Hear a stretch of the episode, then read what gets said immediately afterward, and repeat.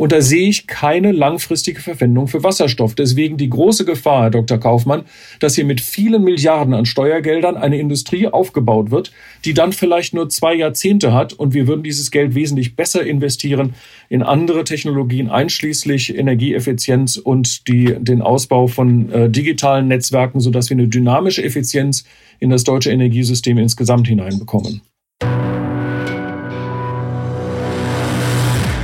Erdgas ist die neue Kohle. Der Podcast über den neuen Zündstoff im Klimakampf. Produziert von der Deutschen Umwelthilfe. Hallo, mein Name ist Nadine Bethke und das Thema unseres Podcasts heute ist Wunderwaffe Wasserstoff.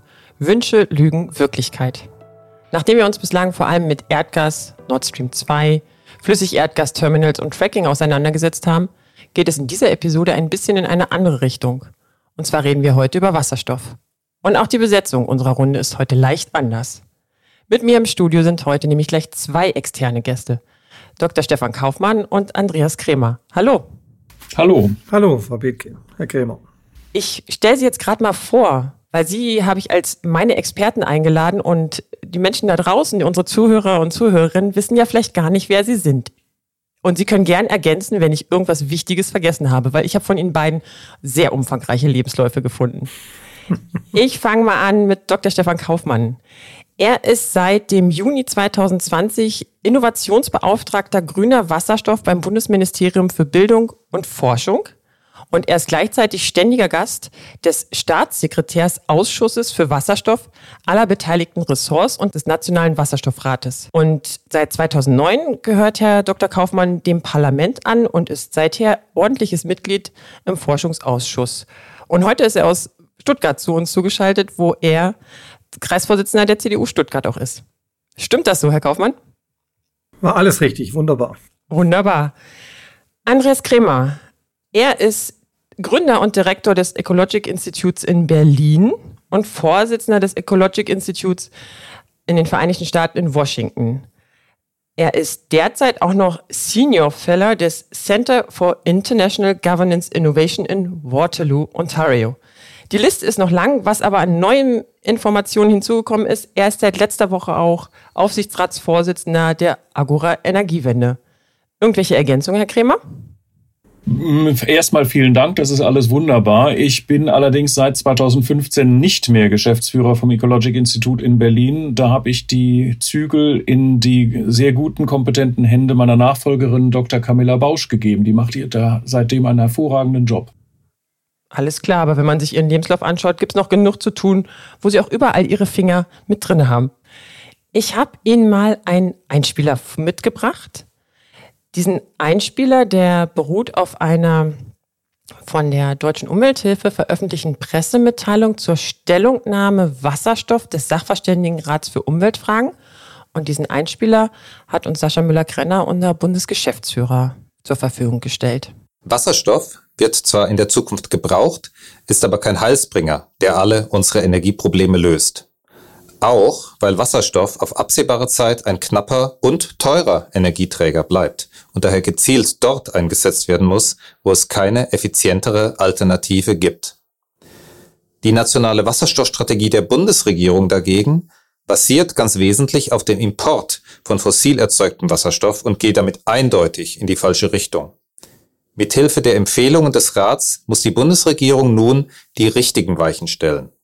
Raus aus Wasserstoff auf fossiler Basis und keine Beimischung im Erdgasnetz. Wasserstoff wird nur dann dem Klimaschutz dienen, wenn er auf Basis erneuerbarer Energien gewonnen wird. Das war die Pressemitteilung oder der O-Ton von Sascha Müller-Krenner. Dr. Kaufmann, Sie sind Innovationsbeauftragter grüner Wasserstoff. Herr Sascha Müller-Krenner kritisiert hier, dass die nationale Wasserstoffstrategie der Bundesregierung doch ganz wesentlich auf dem Import von fossil erzeugtem Wasserstoff fußt.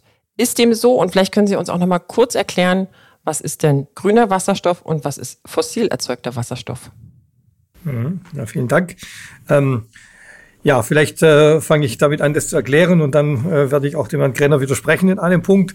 Also, äh, wir reden ähm, über grünen Wasserstoff, wenn der Wasserstoff ähm, aus erneuerbaren Energien hergestellt wird, in der Regel im Wege der Wasserelektrolyse. Wir haben ja drei verschiedene Herstellungsverfahren, aber Grundlage ist jeweils ähm, erneuerbare Energie, also Wasser, Wind ähm, oder Photovoltaik. Ähm, es gibt aber auch Möglichkeit, Wasserstoff, grünen Wasserstoff aus biogenen Abfällen beispielsweise herzustellen, also aus äh, Gülle oder aus äh, Schnittresten und so weiter. Ähm, das ist noch nicht so etabliert, aber die Möglichkeit gibt es. Das wäre genauso grüner Wasserstoff. Äh, wir haben dann den grauen Wasserstoff. Das ist der Wasserstoff, den wir in der Tat äh, gerade in der Verwendung haben sozusagen. Die deutsche Chemieindustrie verwendet 55 Terawattstunden grauen Wasserstoff derzeit jährlich. Ähm, grauer Wasserstoff wird äh, in der Regel aus Erdgas hergestellt und das Problem beim grauen Wasserstoff ist in der Tat, dass bei der Produktion von einem Kilogramm grauen Wasserstoff neun Kilogramm CO2 ungefähr entstehen. Also genau das, was wir ja mit dem grünen Wasserstoff erreichen wollen, nämlich die Dekarbonisierung unserer, ähm, ähm, unserer Gesellschaft. Und ähm, deshalb ähm, kann es tatsächlich in der Zukunft eben nur darum gehen, äh, grünen Wasserstoff zu produzieren äh, und eben einzusetzen, zur Dekarbonisierung beispielsweise beispielsweise in der Stahlindustrie oder eben in den unterschiedlichen Sektoren, in der Mobilität, im Flugverkehr und so weiter.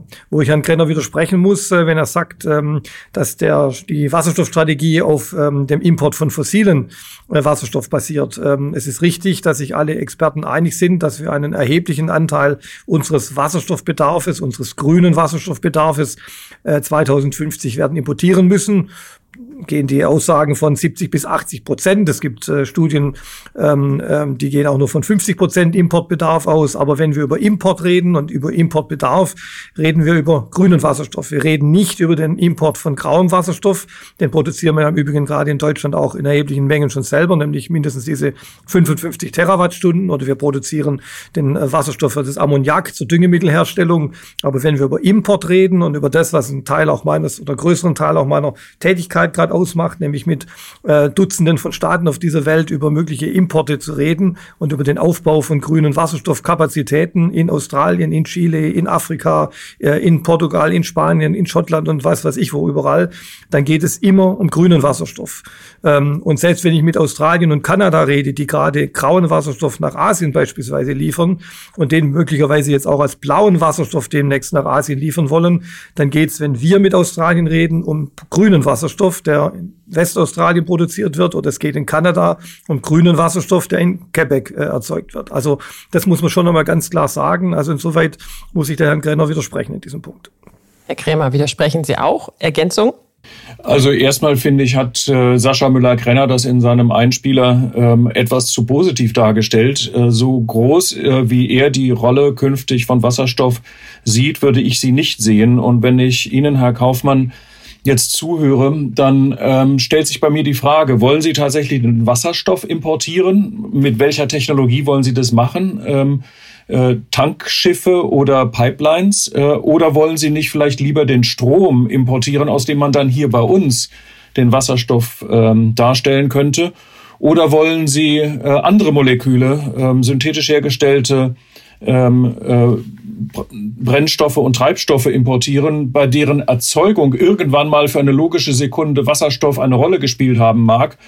Ähm, aber sie importieren eben nicht den Wasserstoff ähm, als, äh, als Elemente ähm, von Wasserstoff als Gas.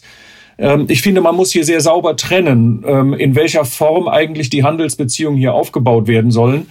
Denn wenn man sich das unter den Aspekten von Investitionsvolumen anguckt und Sicherheit in Bau und Betrieb anguckt, dann ist es immer billiger und einfacher und sicherer und schneller zu bauen, den Strom über die Grenzen zu transportieren als Wasserstoff. Ja, das würde ich so vielleicht gar nicht so stehen lassen, Herr Krämer. Also ich meine, woran ist Desertec gescheitert? Das war ja die Idee, die man hatte, bevor man vielleicht äh, ähm, überlegt hatte, wie man Wasserstoff transportieren kann und produzieren kann, hat man ja versucht, äh, den Strom äh, aus äh, Desertec nach Europa zu bringen. Und man hat halt gemerkt, dass es letztlich nicht möglich ist, diese großen Überlandleitungen äh, zu bauen, die wir ja nicht mal gebaut bekommen vom Norden in den Süden Deutschlands. Und ähnlich ist es ja auch gescheitert, äh, diese, äh, diese großen Leitungen zu bauen von Nordafrika nach Europa. Und genau da liegt ja auch äh, der Vorteil von grünem Wasserstoff, den wir natürlich nicht als Gas äh, transportieren, transportieren, sondern als grünes Ammoniak oder als Methanol ähm, als flüssigen Wasserstoff oder gebunden in einen anderen Trägerstoff. Äh, es gibt die Technologie des LOHC, die in Deutschland entwickelt wurde. Natürlich, man muss dann den Wasserstoff einbringen nach der Produktion. Das sind nochmal äh, sozusagen Anlagen, die hier zusätzlich gebaut werden müssen. Man muss ihn verschiffen und man muss ihn dann auch wieder sozusagen zurückverwandeln in ein Gas. Das sind zusätzliche Anlagen. Aber wenn man das großindustriell eben macht, äh, dann sind die Kosten hier auch ähm, ähm, darstellbar, genauso wie die Kosten für den Transport, selbst aus Australien. Wir untersuchen das ja gerade in groß angelegten Machbarkeitsstudien ähm, gerade mit Australien, aber auch in unserem 100 Millionen Leitprojekt des BMBF jetzt äh, transhigh.de, wo es eben genau um diese Fragen geht, in welchem Zustand ähm, können wir den Wasserstoff über weite Strecken dann auch verschiffen und natürlich in äh, welchem äh, in welchem Umfang können wir ihn auch in unserem Leitungsnetz transportieren, in neu gebauten Wasserstoffleitungen oder eben in umgerüsteten Gasleitungen.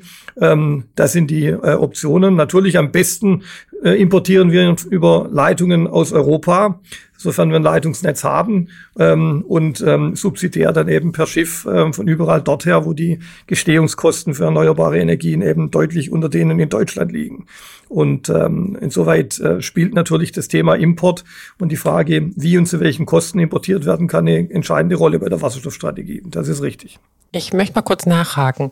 Das heißt also, wenn ich das richtig verstanden habe, man würde den Strom produzieren, den grünen Strom beispielsweise in Australien oder Nordafrika, wie Sie es auch gerade benannt haben, dann würde man ihn umwandeln am Hafen, auf ein Schiff packen und nach Deutschland verschiffen und dann wieder umwandeln, um dann den Wasserstoff bei uns zu nutzen. Habe ich das richtig verstanden? Als eine Variante. Also die Elektrolyse haben Sie noch vergessen. Also ich produziere den erneuerbare Energie. Äh, der Strom geht in die Elektrolyse. Der Wasserstoff entsteht als Gas, wird dann äh, umgewandelt in Ammoniak äh, oder ein LOHC, wird dann verschifft und dann in Wilhelmshaven, Rotterdam oder wo auch immer wieder ähm, sozusagen in ein Gas, wenn man so will, zurückverwandelt und geht dann praktisch in das europäische äh, Wasserstoffleitungsnetz. Ne? Das ist mal die, äh, wenn man so will, die ja, anschaulichste äh, Darstellung. Ja. Aber das sind ja sehr viele Umwandlungsschritte. Das hört sich für mich so an, als wenn da auch immer wieder etwas verloren geht. Und lohnt sich das denn nach hinten raus noch? Ist denn nicht eine leitungsgebundene Infrastruktur europäisch viel einfacher umzusetzen? Wo das möglich ist, ist es natürlich äh, ähm, besser. Natürlich haben wir hier Umwandlungsverluste, also das ist keine Frage, Effizienzverluste. Äh, und trotzdem wird es sich rechnen, weil eben die Erzeugungspotenziale für grünen Wasserstoff weltweit derart gigantisch sind, ähm, dass es eben auch, äh, wenn wir das entsprechend skalieren, äh, zu wettbewerbsfähigen Preisen dann eben auch ähm, ähm, exportiert werden kann. Wenn ich mit den Australiern rede, die haben angekündigt, ähnlich wie die Saudis oder auch die Kanadier, zu einem Preis von, sagen wir mal, zwei australischen Dollar, sagen wir mal bis drei Dollar pro Kilogramm grünen Wasserstoff 2030 nach Europa zu liefern. Das ist im Prinzip äh, nicht äh, oder im Prinzip letztlich der Preis, den wir gerade äh, für grauen Wasserstoff bezahlen. Ähm, das sind zumindest die Szenarien und ich bin relativ optimistisch, dass wir das auch, ähm, dass es gelingen wird, ähm, dann tatsächlich ab 2030 einen weltweiten Markt aufzubauen für grünen Wasserstoff. Herr Kremer, wie sehen Sie denn meine These der möglichen Effizienzverluste und Umwandlung? Wie stehen Sie denn dazu? Also erstmal ist es richtig, immer dann, wenn man Energie von einer Form in eine andere umwandelt, äh, dann hat man dabei es mit Verlusten zu tun. Und je mehr von solchen Umwandlungsstufen im Prozess notwendig sind, desto stärker äh, potenzieren sich dann ähm, die äh, Verluste, die man dabei hat. Deswegen bin ich, ähm, und das mögen dann irgendwelche ähm, Studien auch in Zukunft äh, entweder beweisen oder widerlegen. Ich gehe davon aus, dass es auch auf lange Distanzen immer billiger und einfacher sein wird, ähm, äh, den, die Energie in Form von Strom, von Elektronen ähm, zu transportieren. Das gilt auch für die Leitungen, die ähm, von Nordafrika, Marokko nach ähm, Spanien gibt es mehrere Stromleitungen. Das funktioniert sehr gut. Man hat auf äh, der Strecke zwischen Tunesien und ähm, Italien schon Gasleitungen gebaut. Man hätte dort auch genauso gut äh, Stromkabel verlegen können und damit äh, schon ähm, äh, Windstrom und Solarstrom aus Tunesien äh, in das europäische Netz einspeisen können. Dass Desertec gescheitert ist als großes Projekt, Herr Dr. Kaufmann, ähm, das liegt nicht so sehr daran, dass es, äh, dass die Leitungen über das Mittelmeer hinweg nicht hätten gebaut werden können, sondern es lag daran, dass das gesamte Projekt von vornherein viel zu groß angelegt war Investitionszeitraum von mehreren Dekaden gebraucht hätte, bevor es dann soweit ist, dass überhaupt ein Nutzen in Form von Elektronen nach Europa fließen kann. Wenn man das Ganze etwas kleiner aufzieht und einfach mal sagt, wir nehmen den ähm, äh, Solarstrom, den Windstrom, den es hervorragend gibt in Marokko und Tunesien, schließen die an, dort wo die Abstände kurz sind, kurz sind, also die Wasserstrecken kurz sind ähm, und wo es schon ähm, durch vorher bestehende bereits bestehende Infrastruktur eine genaue Kenntnis gibt ähm, der Bedingungen im Meer. Wenn man dort anfängt, die Leitungen zu bauen, dann könnten wir sofort äh, große Mengen von Strom leitungsgebunden ähm, äh, in die Europäische Union hineintransportieren. Grundsätzlich äh, müssen wir uns daran erinnern, wir alle kennen Wasserstoff. Jeder von uns hat in der Schule, im Chemieunterricht, manchmal auch im Physikunterricht irgendwann das Knallgasexperiment gehört, äh, äh oh, ja. erlebt. Ähm, man muss sich immer in Erinnerung rufen, ähm, Wasserstoff H2 ist das kleinste Molekül, das es überhaupt gibt. Das ist so klein, das tunnelt durch alle möglichen Materialien hindurch.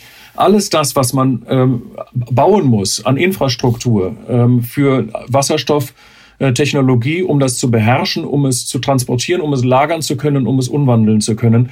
Alles diese Anlagen, die müssen aus ähm, Materialien hergestellt werden, die hohe Barriereeigenschaften haben, also sehr dicht sind. Und sie müssen nicht nur mit aus hochwertigen Materialien und damit teuren Materialien hergestellt werden, sie müssen dann auch anständig in hoher Qualität zusammengeschraubt werden. Also die gesamte Zusammenbau, die gesamte Wartung, alles daran ist teuer. Wasserstofftechnologie ist eine Technologie, die sich vielleicht ein reiches Land wie Deutschland ähm, äh, leisten kann, vielleicht auch noch Japan, aber in der, im Weltmaßstab in den Entwicklungsländern ist diese Technologie einfach zu teuer und zu unsicher. Denn immer dann, wenn es Probleme gibt, ist auch gleich die Gefahr sehr groß. Nicht umsonst nennt man es auf Deutsch Knallgas. Oh, da sind viele Punkte drin, die ich total gern ansprechen möchte. Ich fange mal mit dem ersten an. Sie haben beide Desertec erwähnt. Das war ja sozusagen ein Projekt, was in der Sahara geplant war. Viele große deutsche Unternehmen waren dabei, die wollten Solarstrom nach Europa bringen. Das ist gescheitert. Sie sagten jetzt gerade, Herr Kremer, das hat auch was mit einer riesenlangen Umsetzungszeit zu tun. Es hört sich aber so ein bisschen so an, als wenn die Umsetzung der ganzen Wasserstoffstrategie oder dieser Planung mit den Ländern im Ausland auch ein ganz schön langer Zeitraum ist und teuer. Wie ist denn da das Zeitfenster, Herr Kaufmann? Naja, also ähm, nehmen wir mal die Länder, die Geld haben ne, ähm, äh, und die nach Geschäftsmodellen suchen. Und das sind zum Beispiel die Saudis, ne, die natürlich riesige Erdölreserven haben, aber wissen, dass sie dieses Erdöl irgendwann nicht mehr verkauft bekommen äh, und die jetzt umstellen. Ähm, da hat Herr Krämer ja vorher auch angesprochen, ähm, wie wird es geliefert. Ähm, die Saudis wollen ja letztlich äh, zunächst mal Ammoniak liefern, ähm, setzen jetzt zum Teil auch aufs blaues Ammoniak, aber wollen perspektivisch vor allem synthetische Kraftstoffe wohl nach Europa liefern. Äh, sozusagen ihr Geschäftsmodell ersetzen fossile äh, Erdöl durch, ähm, durch äh, synthetische Kraftstoffe. Ähm, und die wollen jetzt ab Mitte der 20er Jahre schon äh, Schiffe schicken nach, ähm, nach Rotterdam. Und die Australier haben ebenfalls angekündigt, ab Mitte der 20er Jahre äh, entsprechend ähm, zu liefern. Ähm, der Herr Forrest von Fortescue, äh, einer der reichsten Männer Australiens, ähm, hat ähm, letzten Monaten ähm, über 45 Länder bereist und geschaut, wo Kapazitäten für die Erzeugung von grünem Wasserstoff sind, also in Europa, Namibia, Südamerika und so weiter. Der hat angekündigt, er wolle 2030 15 Millionen Tonnen grünen Wasserstoff produzieren.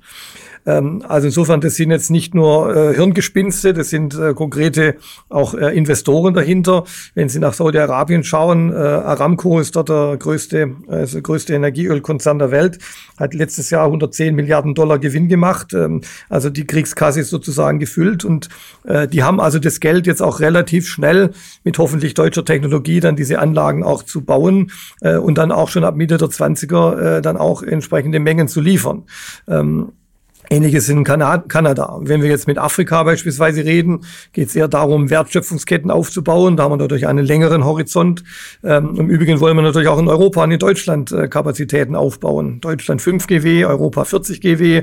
Ähm, bin relativ optimistisch, dass wir das auch schaffen. Aber natürlich die großen Mengen, die wir brauchen, werden wir in Deutschland nicht erzeugen können, weil wir einfach ähm, Grenzen haben beim Strompreis und ähm, eben natürlich auch beim, bei der Frage, wie schnell wir die Erneuerbaren ausbauen. Und natürlich, ähm, da werden wir Einigkeit haben jetzt, Herr Krämer, und auch diejenigen, die natürlich immer von den Umweltverbänden her diese Wasserstoffstrategien so weit kritisieren, dass wir natürlich noch viel ehrgeiziger werden müssen beim Zubau erneuerbarer Energien und dass wir natürlich ähm, äh, versuchen müssen, das meiste oder vieles auch über, ähm, über die direkte Stromnutzung zu machen und auch über die Erzeugung von grünem Wasserstoff in Deutschland und in Europa. Ne? Aber all das wird trotzdem nicht reichen, wenn wir halt bis 2045 äh, 750 Millionen Tonnen weniger CO2 emittieren wollen, nämlich null. Und dazu brauchen wir den grünen Wasserstoff. Mir hat noch niemand erklärt, wie wir ein Stahlwerk äh, Stahl produzieren ähm, mit Elektronen und mir hat noch niemand erklärt, wie ein Flugzeug fliegen soll mit Elektronen. Das wird nach menschlichem Ermessen nicht funktionieren. Und überall dort, ähm, allein schon im Aviation-Bereich, brauchen wir ähm, extrem große Mengen an grünem Wasserstoff. Und ähm, insofern, ähm, da bleibe ich dabei, ähm, auch wenn jetzt Herr Krämer das am Anfang etwas äh, heruntergespielt hat, die Rolle des grünen Wasserstoffs. Der grüne Wasserstoff ist der Gamechanger für die Energiewende und für das, äh, das Erreichen unserer weltweiten äh, globalen Klimaziele. Ich habe jetzt gerade ganz viele Zahlen gehört. Ich muss da nochmal ein reingrätschen. Sie haben gesagt, wir könnten fünf Gigawatt Elektrolyseursleistung in Deutschland ähm, etablieren. Und Sie haben vorher gesagt, 15 Millionen Tonnen Wasserstoff würden uns die Saudis zur Verfügung stellen. Können Sie da mal eine Relation, die Australier, die Australier zur Verfügung stellen. Können Sie da mal eine Relation sagen? Wie viel kriegen wir denn mit 5 Gigawatt hergestellt? Ähm, wie wir sind 5 Gigawatt, kann ich jetzt gerade ehrlich gesagt gar nicht in Millionen Tonnen umrechnen, aber es ist eine, äh, eine überschaubare Summe jedenfalls, selbst 5 Gigawatt. Ne? Ähm, es ist eigentlich auch, also das wollen wir in Deutschland produzieren im Übrigen bis 2030. Und das, das würde aber Ziele, vorne und hinten nicht reichen für all das, was wir genau, sozusagen genau. dekarbonisieren wollen. Und deswegen brauchen wir Richtig. die anderen Partner, ob nur die Europäische Union oder letztlich die ganze Welt. Genau. Also ich kann Ihnen sagen, die 55 Terawattstunden grauen Wasserstoff, die die Chemieindustrie gerade verbraucht, entspricht ungefähr 60 Millionen Tonnen. Also das Vierfache, was wir eigentlich aus Australien bekommen müssten. Genau, was die Australier für 2030 jetzt ja nicht nur für Deutschland, also als weltweite Produktion angekündigt haben. Ne? Also es geht ja jetzt wir müssen ja schrittweise dekarbonisieren. Wir wollen, können jetzt auch natürlich jetzt nicht, äh, wir haben ja den Plan bis 2045, aber ich will nur sagen, ein Stahlwerk wie ThyssenKrupp äh, in Duisburg, äh, die 20 Millionen Tonnen CO2 emittieren, wenn die jetzt ihre fünf Hochöfen umstellen auf ähm, Produktion mit Wasserstoff, mit grünem Wasserstoff, benötigt allein das Stahlwerk in Duisburg 750.000 Tonnen grünen Wasserstoff pro Jahr. Also das sind die Dimensionen. Also insoweit ähm, geht es wirklich um natürlich äh, weltweit gigantische äh, Produktionskapazitäten, die hier aufgebaut werden müssen. Ne? Mhm. Jetzt auch mal die Frage an Herrn Kremer. Wir leben ja sozusagen in einer globalen Welt, aber sind wir nicht letztlich auch selbst verantwortlich für den Energiehunger, den wir haben und müssen wir den nicht eigentlich innerdeutsch stillen? Das ist sehr provokant. Also wir könnten ihn innerdeutsch stillen, ähm, ist die Frage, ob wir das wollen. Denn wenn wir Exportnation sein wollen, Technologie exportieren wollen, Güter, Dienstleistungen exportieren wollen, äh, dann haben wir auch ein Interesse daran, dass andere Staaten an uns Geld verdienen. Es muss ja ein Austausch stattfinden. Ähm, und im Grunde genommen, äh, der Deal, den wir jetzt mit den Saudis haben, wir kaufen ihnen Öl ab und dafür kaufen die uns Mercedes ab. Ich sag's mal etwas äh, krass der soll natürlich in die Zukunft fortleben. Es ist relativ klar, wie das passiert. Aber Herr ähm, Kaufmann, Sie reden immer von Wasserstoff. Ähm, aber äh, was wir in der Luftfahrt brauchen für die lang, äh, äh, langen Flüge, die Langstreckenflüge, das sind ja letztlich synthetisch erzeugte ähm, äh, Brennstoffe, Kerosin.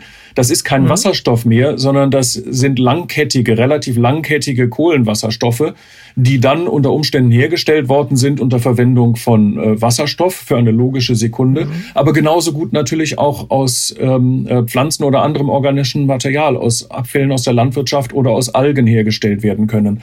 Dasselbe bei der Schifffahrt. Da brauchen wir nicht Wasserstoff, wir brauchen dort Ammoniak. In der Stahlindustrie brauchen wir eigentlich gar keinen Wasserstoff, ähm, denn man kann die Reduktion des Eisenerzes selbstverständlich auch elektrisch machen, äh, ist sogar viel sauberer, wenn man das äh, macht. Die Verfahren sind noch nicht nicht so verbreitet, wie man sich das wünscht. Und jetzt steht natürlich die deutsche Stahlindustrie vor der Frage, setzen Sie jetzt Ihre Investitionen auf eine Technologie, von der Sie jetzt schon wissen, dass sie ähm, äh, in eine Sackgasse führt, oder innovieren Sie gleich und entwickeln ähm, äh, Verfahren, in denen der Strom direkt genutzt wird. Um die äh, Stahlwerke auch auf, auf Dauer Zukunft sicher zu machen. Ich möchte auch noch eine Frage stellen. Ähm, ich habe lange danach gesucht, wenn man Elektrolyse macht, dann steht, entsteht auf der einen Seite Wasserstoff. Was entsteht auf der anderen Seite? Traditionell ist das immer das Chlor gewesen. Chlor ist sowieso ein sehr problematisches Abfallprodukt. Es ist ein, ein gefährliches Gas, ein giftiges Gas, ähm, das da entsteht. Ähm, Herr ähm, Dr. Kaufmann, gibt es da Pläne, auf der anderen Seite etwas anderes als Chlor zu machen? Ich habe davon noch nichts gesehen. Und wenn wir nämlich auf steht Sauerstoff und den kann man für, für Sauerstoff, wird, Sauerstoff, Sauerstoff ja. wird in Deutschland weiterhin durch andere Verfahren direkt aus der Luft gewonnen und auf absehbarer Zeit wird das billiger sein. Ähm, also da, die Anlagen, die man sieht in der Literatur, bei denen steht überall auf der anderen Seite Chlor. Und das ist auch einer der Gründe, warum die chemische Industrie so dahinterher ist, dass die Chlorelektrolyse ähm, ähm, äh, Chloralkali-Elektrolyseanlagen weitergebaut werden, mehr davon gebaut werden. Nur aus Umweltsicht ist Chlor natürlich hochproblematisch. Ähm, das Sprichwort sagt, das Chlor hat der Teufel gemacht. Gut, also wir haben, wir haben ja drei Verfahren der Wasserelektrolyse. Wir haben die Hochtemperaturelektrolyse, die Sunfire in Dresden entwickelt hat für bestimmte Anwendungen ähm, in den letzten zehn Jahren. Wir haben die alkalische Elektrolyse, wo ThyssenKrupp äh, ja welt, letztlich weltweit führend ist. Äh, das ist das, was Sie angesprochen haben. Und wir haben vor allem auch die PEM-Elektrolyse, die etwas teurer ist, die von Siemens Energy vor allem in Deutschland äh, vertreten wird, aber auch von, äh, von Linde. Ähm, das sind die Verfahren, die wir haben. Ähm, je nachdem, die, äh, diejenigen, die die Anlagen bauen, äh, entscheiden dann eben je nach Anwendung und was sie eben sonst noch für Folgeprodukte und so weiter brauchen, was da der richtige äh, Bereich ist. Aber jedenfalls die PEM-Elektrolyse entsteht äh, Sauerstoff und den kann man man auch wieder für andere industrielle Prozesse gebrauchen. Also insoweit, ähm, da verstehe ich jetzt, oder sagen wir, die, die Kritik oder den Kritikpunkt würde ich jetzt ähm, ähm, nicht so äh, annehmen wollen. Ja. Ja, Sie haben es ja selber gesagt. Ähm, Sunfire, die Technologie ist neu. Ähm, ja, es ist eine schöne deutsche Technologie und Sunfire ist ein tolles Unternehmen, wenn man sich anguckt, welchen Ehrgeiz die haben. Ähm, aber die Technologie von Siemens und Linde, die ist zu teuer. Das ist dann vielleicht der Grund dafür, warum ähm, in der praktischen Anwendung derzeit dann die ähm, ähm, Chloralkali-Elektrolyse im Vordergrund steht. Und damit hat man dann eben die Probleme der Koppelproduktion äh, mit dem bösen Chlor. Also ich weiß jetzt nur von Siemens, die, äh, glaube ich, 200 Projekte in der Pipeline haben äh, weltweit, also die wirklich auch in sehr, sehr vielen internationalen Projekten jetzt hier als äh, Partner gefragt sind. Muss man sehen, was sich am Ende durchsetzt. Ähm, natürlich, wenn jemand wie, wie Forrest dann sagt, äh, ich habe die und die äh, Voraussetzungen oder ähm, ähm, äh, für, eine, für einen Elektrolyseur, äh, wenn ich den großskalig, großskalig baue, äh, dann wird er eben schauen, was sind, was sind die Rahmenbedingungen und zu welchem Preis wird mir das angeboten. Äh, und dann gibt es natürlich einen Wettbewerb, der die jetzt diese großen Anlagen herstellen. Ne? Aber da gibt es ja nicht nur die Deutschen. Wir haben ungefähr 18 bis 20 Prozent Weltmarktanteil mit unseren Elektrolyseurbauern. Ähm, aber es gibt natürlich auch noch internationale Wettbewerber, die eben auch, in den, auch bei der PEM-Elektrolyse beispielsweise unterwegs sind. Ne? Und das waren jetzt ganz viele Fachbegriffe, aber ich glaube, alle, die da richtig tief einsteigen wollten von den Zuhörerinnen und Zuhörerinnen, die haben das ganz genau verstanden. Das heißt aber, Chlor ist jetzt sozusagen ein Abfallprodukt, was übrig bleibt und was die Chemie aber gern weiter nutzen kann oder na, auch weiter nutzen wird. Genau, also für Folgeprodukte, ähm, ähm, da ist dann eben diese, äh, diese chloralkalische Elektrolyse eben interessant, äh, die die ThyssenKrupp jetzt vor allem macht. Ne? Das ist ein ganz lange bekanntes Verfahren, deshalb ist es auch noch etwas günstiger als die PEM-Elektrolyse. Ne? Äh, Dr. Kaufmann, aber genau das macht ja Sorge. Ähm, wie, die Welt hat schon zu viel Chlor. Es war seit den 1920er Jahren war es immer das Problem, dass aus der Chloralkali-Elektrolyse zu viel Chlor als Abfallprodukt an, angefallen ist. Man nicht wusste, was man damit machen sollte und hat es dann, um es überhaupt irgendwie loswerden zu können, mit Vinyl verknüpft und daraus ist dann das Abfallprodukt äh, PVC entstanden. Ähm, alle Leute, die bei sich zu Hause eine alte Plattensammlung haben, haben im Grunde genommen ein Lager an Sondermüll angelegt. Äh, wo immer wir eine chlororganische Verbindung haben, äh, sind die Substanzen umweltgefährlich, gesundheitsgefährlich oder in anderer Weise unangenehm. Ähm, äh, Herr Dr. Kaufmann, tun Sie sich den Gefallen, erteilen Sie der Chloralkali-Elektrolyse in diesem Zusammenhang eine Absage. Stellen Sie klar, dass sich ähm, aus Umweltsicht, aus Gesundheitsschutzsicht hier nicht noch ein Koppelproblem an die Wasserstoffwirtschaft mhm. anhängt.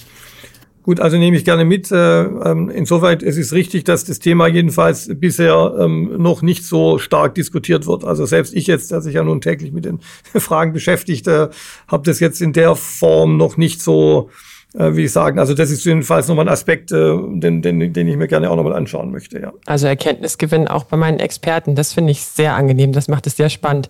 Wenn ich aber an Elektrolyseure oder die Elektrolyse denke, dann ist doch auch immer Wasser etwas, was gebraucht wird.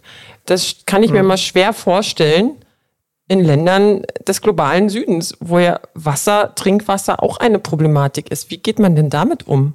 Ja, das ist natürlich äh, tatsächlich ein etwas limitierender Faktor. Also jedenfalls, äh, wenn wir jetzt, äh, wie wir es da neulich getan haben, einen Potenzialatlas vorgelegt haben für das westliche Afrika, um zu schauen, welche Länder haben welche Potenziale, um jetzt eben auch grünen Wasserstoff zu erzeugen.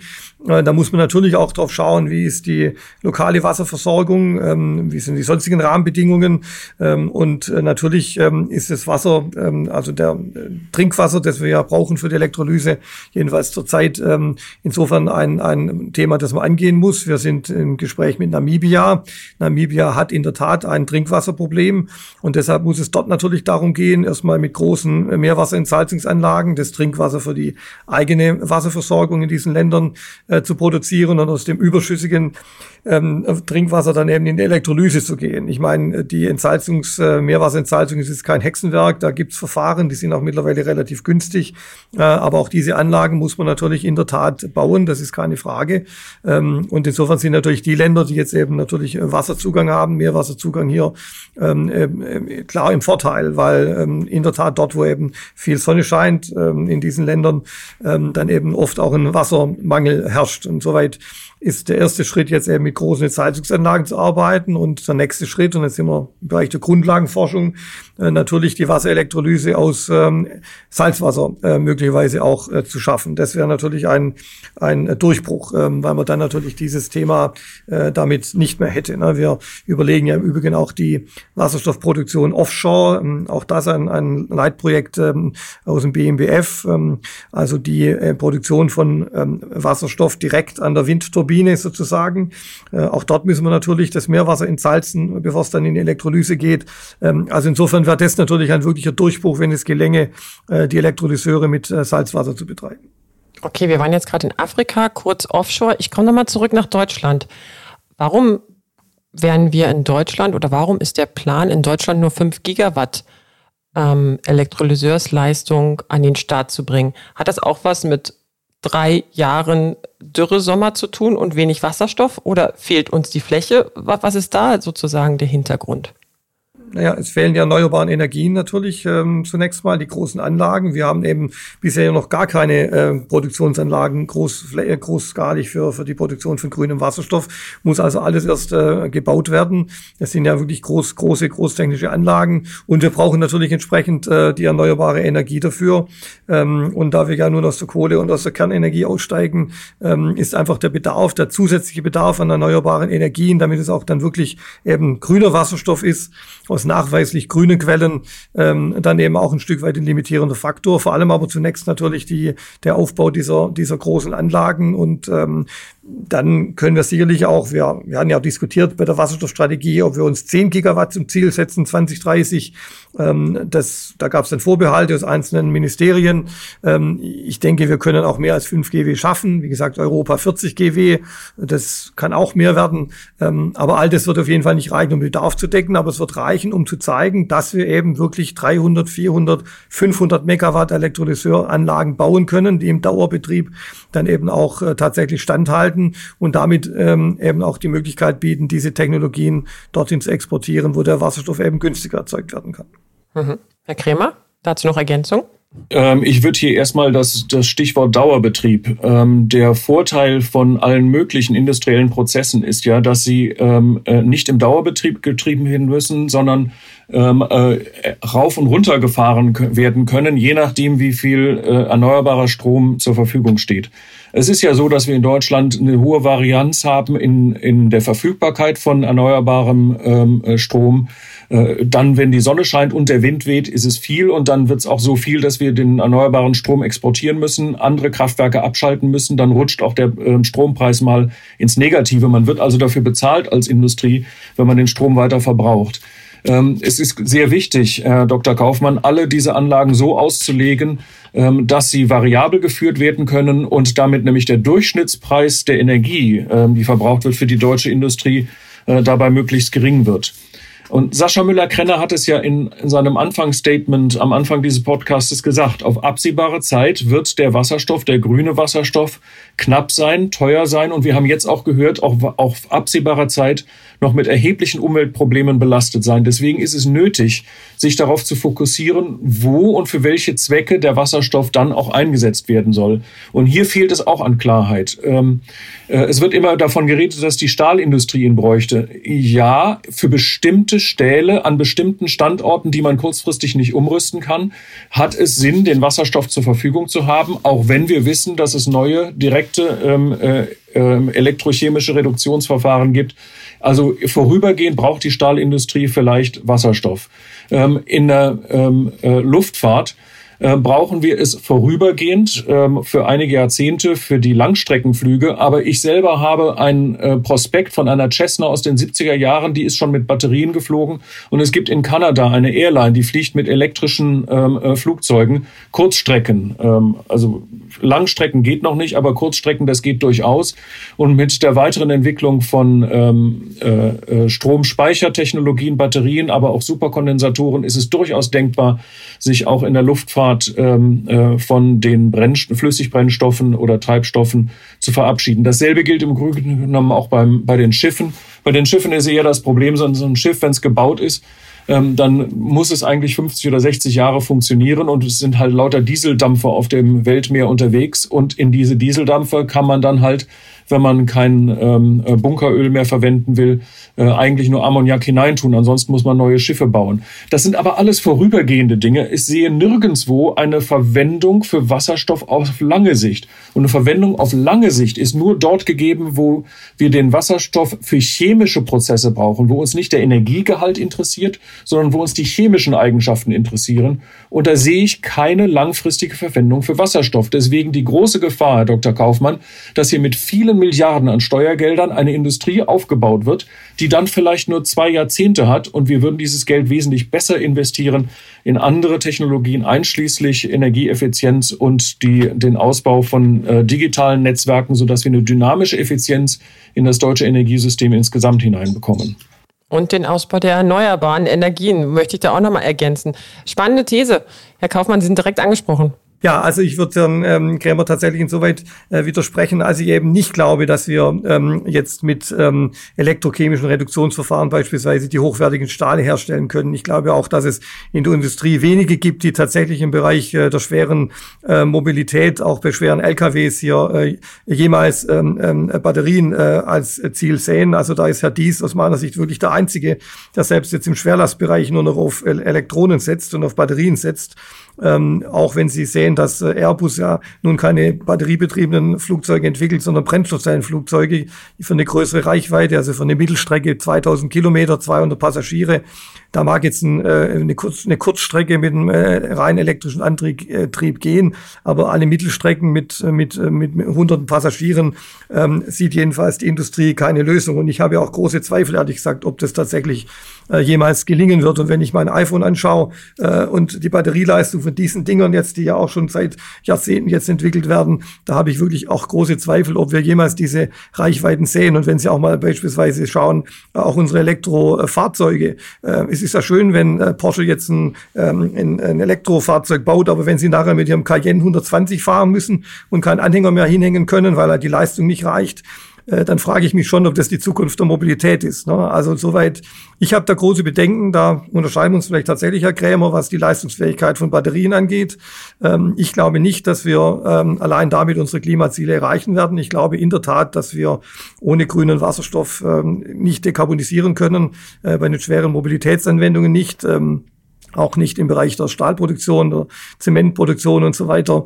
Und da muss ich sagen, vertreten Sie, glaube ich, wirklich auch eine Mindermeinung. Da ähm, nach wirklich jetzt vielen hunderten Diskussionen, die ich geführt habe, ähm, ähm, ist das aus meiner Sicht jetzt nicht die Mehrheitsmeinung der deutschen äh, Industrie und all derer, die mit dem Thema jetzt befasst sind. Ich würde da gerne jetzt mal einen Haken dran machen. Herr Kremer, bestimmt hätten Sie jetzt noch einiges zu erwidern, aber ich würde gerne noch einen Punkt Ich muss eine Sache sagen. Na, eine Sache, los geht's. Und, und das hat was, was damit zu tun, dass man aus dem, was Sie sagen, Herr Dr. Kaufmann, leider raushören muss, dass die deutsche Industrie, die Stahlindustrie, die chemische Industrie, die Zementindustrie wohl dazu neigt, ihre eigene Propaganda zu glauben. Ähm, es wäre sinnvoll, ähm, auch mit äh, Kritikern und mit Gegnern und mit Menschen zu reden, die andere Perspektive auf die gleichen Dinge haben, um zu vermeiden, dass Deutschland sich hier aus Betriebsblindheit in eine Sackgasse begibt.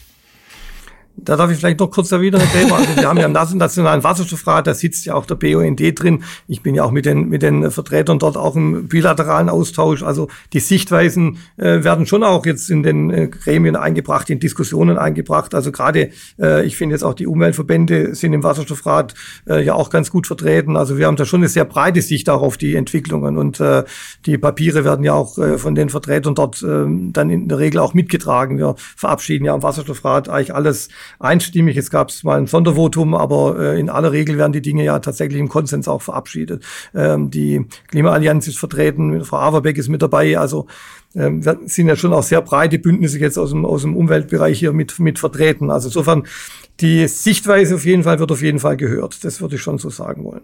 Ich komme jetzt mal von den Sichtweisen noch zu einem Sektor, den wir uns noch gar nicht gewidmet haben und der auch in der Diskussion bei Wasserstoff immer wieder aufploppt. Der Gebäudesektor.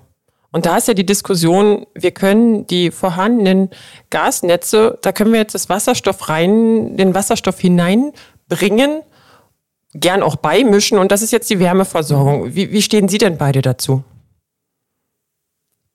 Also bei Beimischung bin ich in der Tat auch skeptisch. Wir haben natürlich Verfahren, dass wir, also es ist eigentlich ähm, technisch möglich ein Konsens, dass man jetzt, sagen wir mal, 20 Prozent bis zu 20 Prozent Wasserstoff beimischt in die bestehenden Gasleitungen. Ähm, man kann es auch wieder rausfiltern, da haben wir entsprechende Technologien, Membrantechnologien und so weiter. Aber in der Tat ähm, würde ich hier auch tatsächlich für den Transport von reinem Wasserstoff dann in den Leitungen plädieren. Man muss natürlich schauen, welche Leitungen das können, wo man nachrüsten muss. Ähm, da kommt sehr auf die, auf die Materialien natürlich an. Das hat der Krämer ja vorher auch schon äh, richtigerweise betont. Ähm, die Frage Wasserstoff im Wärmesektor ist natürlich eine sehr kontrovers diskutierte äh, Frage. Ich meine, Sie werden in der Wasserstoffstrategie dazu auch keine Aussage finden. Äh, da haben wir natürlich das Thema der Priorisierung für Bereiche, wo wir eben keine Alternative haben. Ähm, die Wärmeindustrie hält natürlich dagegen und die Heizungsbauer und so weiter, Fissmann und ähm, der ja auch im Wasserstoffrat sitzt. Wir können hier relativ problemlos 14,5 Millionen Erdgasheizungen umstellen auf äh, Wasserstoffbetrieb und damit dekarbonisieren. Das ist technisch sicherlich äh, auch möglich. Ähm, auch die Geräte kann man wohl relativ leicht umstellen. Aber auch da gilt natürlich, worüber uns, wir uns ja einig sind, dass wir eben diese Mengen, diese großen Mengen äh, Wasserstoff, grünen Wasserstoff, den wir dazu benötigen, derzeit eben noch nicht haben. Ähm, und dass der Wasserstoff auch zunächst mal äh, eben teurer ist, äh, bevor wir eben in die Skalierung kommen äh, und auch eben äh, rar, wenn man so möchte. Deshalb haben wir ja diese Priorisierungsdebatten immer wieder. Ähm, aber ich möchte schon sagen, ähm, wir sollten jetzt die Technologie hier auch nicht ausschließen und wir sollten auch nicht in irgendwelche Zuteilungsdebatten kommen. Also am Ende soll es dann tatsächlich eben auch ein Markt entscheiden und es wird eben entscheidend davon abhängen, ähm, wie groß natürlich auch die, äh, die Mengen sind, die jetzt international äh, zum Export dann ange angeboten werden. Alles klar. Herr Krämer, wie sehen Sie die Sache?